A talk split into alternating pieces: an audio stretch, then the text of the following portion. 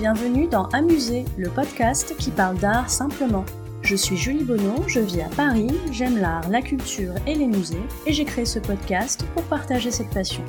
L'objectif d'Amuser, c'est de raconter l'art autrement, de raconter l'art de manière ludique et décalée, de ressentir l'art sans trop l'intellectualiser. Si comme moi vous aimez apprendre sans faire trop d'efforts, vous êtes au bon endroit. Un nouvel épisode d'Amuser est mis en ligne tous les lundis.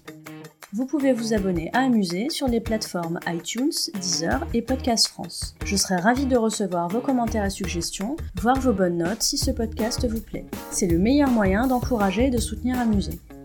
Vous pouvez également me suivre sur les réseaux sociaux. Sur Instagram et sur Twitter, c'est le compte amusé underscore fr. Et sur Facebook et via la chaîne YouTube, sous le nom Amusé. On continue la mini-série sur mes œuvres préférées. Et oui, je préfère beaucoup de choses, pas de chance pour vous. Aujourd'hui, on va parler du radeau de la Méduse, une toile peinte par Théodore Géricault en 1818-1819. La date est importante, on y reviendra.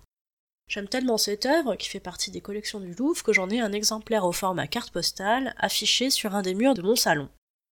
Tout d'abord, et pour ne pas perdre les bonnes habitudes, mini bio de Géricault. Géricault compte parmi ses fans et proches amis un certain Eugène Delacroix, pas mal. Il a quand même fait poser Delacroix pour le radeau de la Méduse. Géricault, comme Delacroix d'ailleurs, sont des représentants du romantisme en art.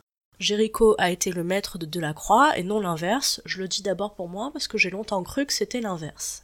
Le romantisme, c'est l'exacerbation des sentiments et des passions humaines dans une œuvre. On met en avant le ressenti et les émotions. C'est donc un courant qui me plaît vraiment beaucoup si jamais vous aviez un doute. Un musée qui met souvent à l'honneur les artistes romantiques, c'est le musée de la vie romantique à Paris. C'est un joli petit musée que je vous recommande, qui est assez tranquille pour voir des expos sympas. Le radeau de la Méduse, c'est la toile la plus connue de Géricault. Géricault, il a un style assez caravagesque dans le radeau de la Méduse, c'est-à-dire inspiré du travail sur le clair-obscur très connu chez le Caravage. Vous voyez, dans le radeau de la Méduse, que les teintes sont soit très claires, soit très sombres. Il y a un jeu avec la lumière, et tout cela accentue les formes et le côté dramatique de la scène. C'est ça le côté caravagesque.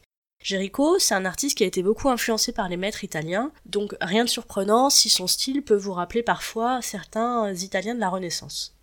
Alors cette toile Bien cette toile, c'est d'abord une audace, une audace de raconter un fait divers. Parce que le radeau de la Méduse, c'est l'histoire horrible d'une frégate, la Méduse, mais surtout de son naufrage alors qu'elle était en route vers le Sénégal en 1816. 233 personnes sont sauvées grâce aux chaloupes, mais 149 personnes de l'équipage construisent un radeau pour l'amarrer aux chaloupes.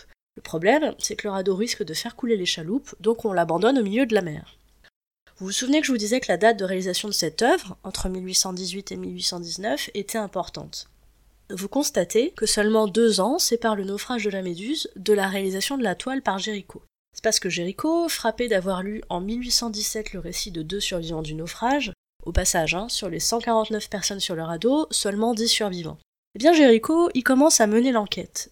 Les deux survivants parlent de mutinerie, de cannibalisme, de suicide. Jéricho est intrigué et veut les rencontrer, c'est chose faite en 1818. C'est décidé, il en fera un tableau, un gigantesque tableau d'ailleurs, plus de 4 mètres sur 7. Et pour que sa toile soit la plus réaliste possible, ce fou de Jericho se rend à la morgue et ramène chez lui des morceaux de cadavres pour pouvoir dessiner et peindre des corps plus vrais que nature. On peut trouver aussi dans les collections muséales ces études de bras de main, bien c'était pour préparer le radeau de la Méduse. Alors pourquoi j'aime cette toile? Eh bien parce que la technique est vraiment au service de l'émotion. Vous sentez que derrière cette œuvre, il y a du boulot. Bien avant de m'intéresser sérieusement à l'histoire de l'art, aux techniques, aux artistes, j'aimais cette œuvre. Et en la regardant, je me disais, je sens qu'il y a du sérieux derrière tout ça. Et mon instinct ne me trompait pas, il y a bien la composition pyramidale, les corps sculptés façon dieu grec, le clair-obscur dont je vous parlais. Mais en même temps, malgré tout ce boulot, je trouve que ce qui prend le dessus, c'est l'émotion, le drame, la souffrance. Je veux dire, le premier plan, c'est quand même des gens qui ont l'air morts ou au mieux désemparés. La mer est carrément menaçante avec la grande vague qui arrive à gauche, bref, ça sent pas bon tout ça. C'est vraiment une belle œuvre romantique. En son temps, elle a été fustigée par les critiques, adorée par le public, comme aujourd'hui d'ailleurs. Courez vite la voir au Louvre parce que malheureusement, cette toile elle se dégrade et les nuances deviennent de moins en moins nettes. Vous trouverez dans les notes de cet épisode des références intéressantes en lien avec le sujet traité. N'hésitez pas à me faire part de vos commentaires sur Amuser. Si vous souhaitez encourager ou soutenir ce podcast, ou simplement dire que vous l'appréciez, n'hésitez pas à lui mettre une bonne note sur les plateformes d'écoute. Non seulement les bonnes notes ça fait plaisir et c'est encourageant, mais ça permet en plus de faire connaître Amuser. Merci à vous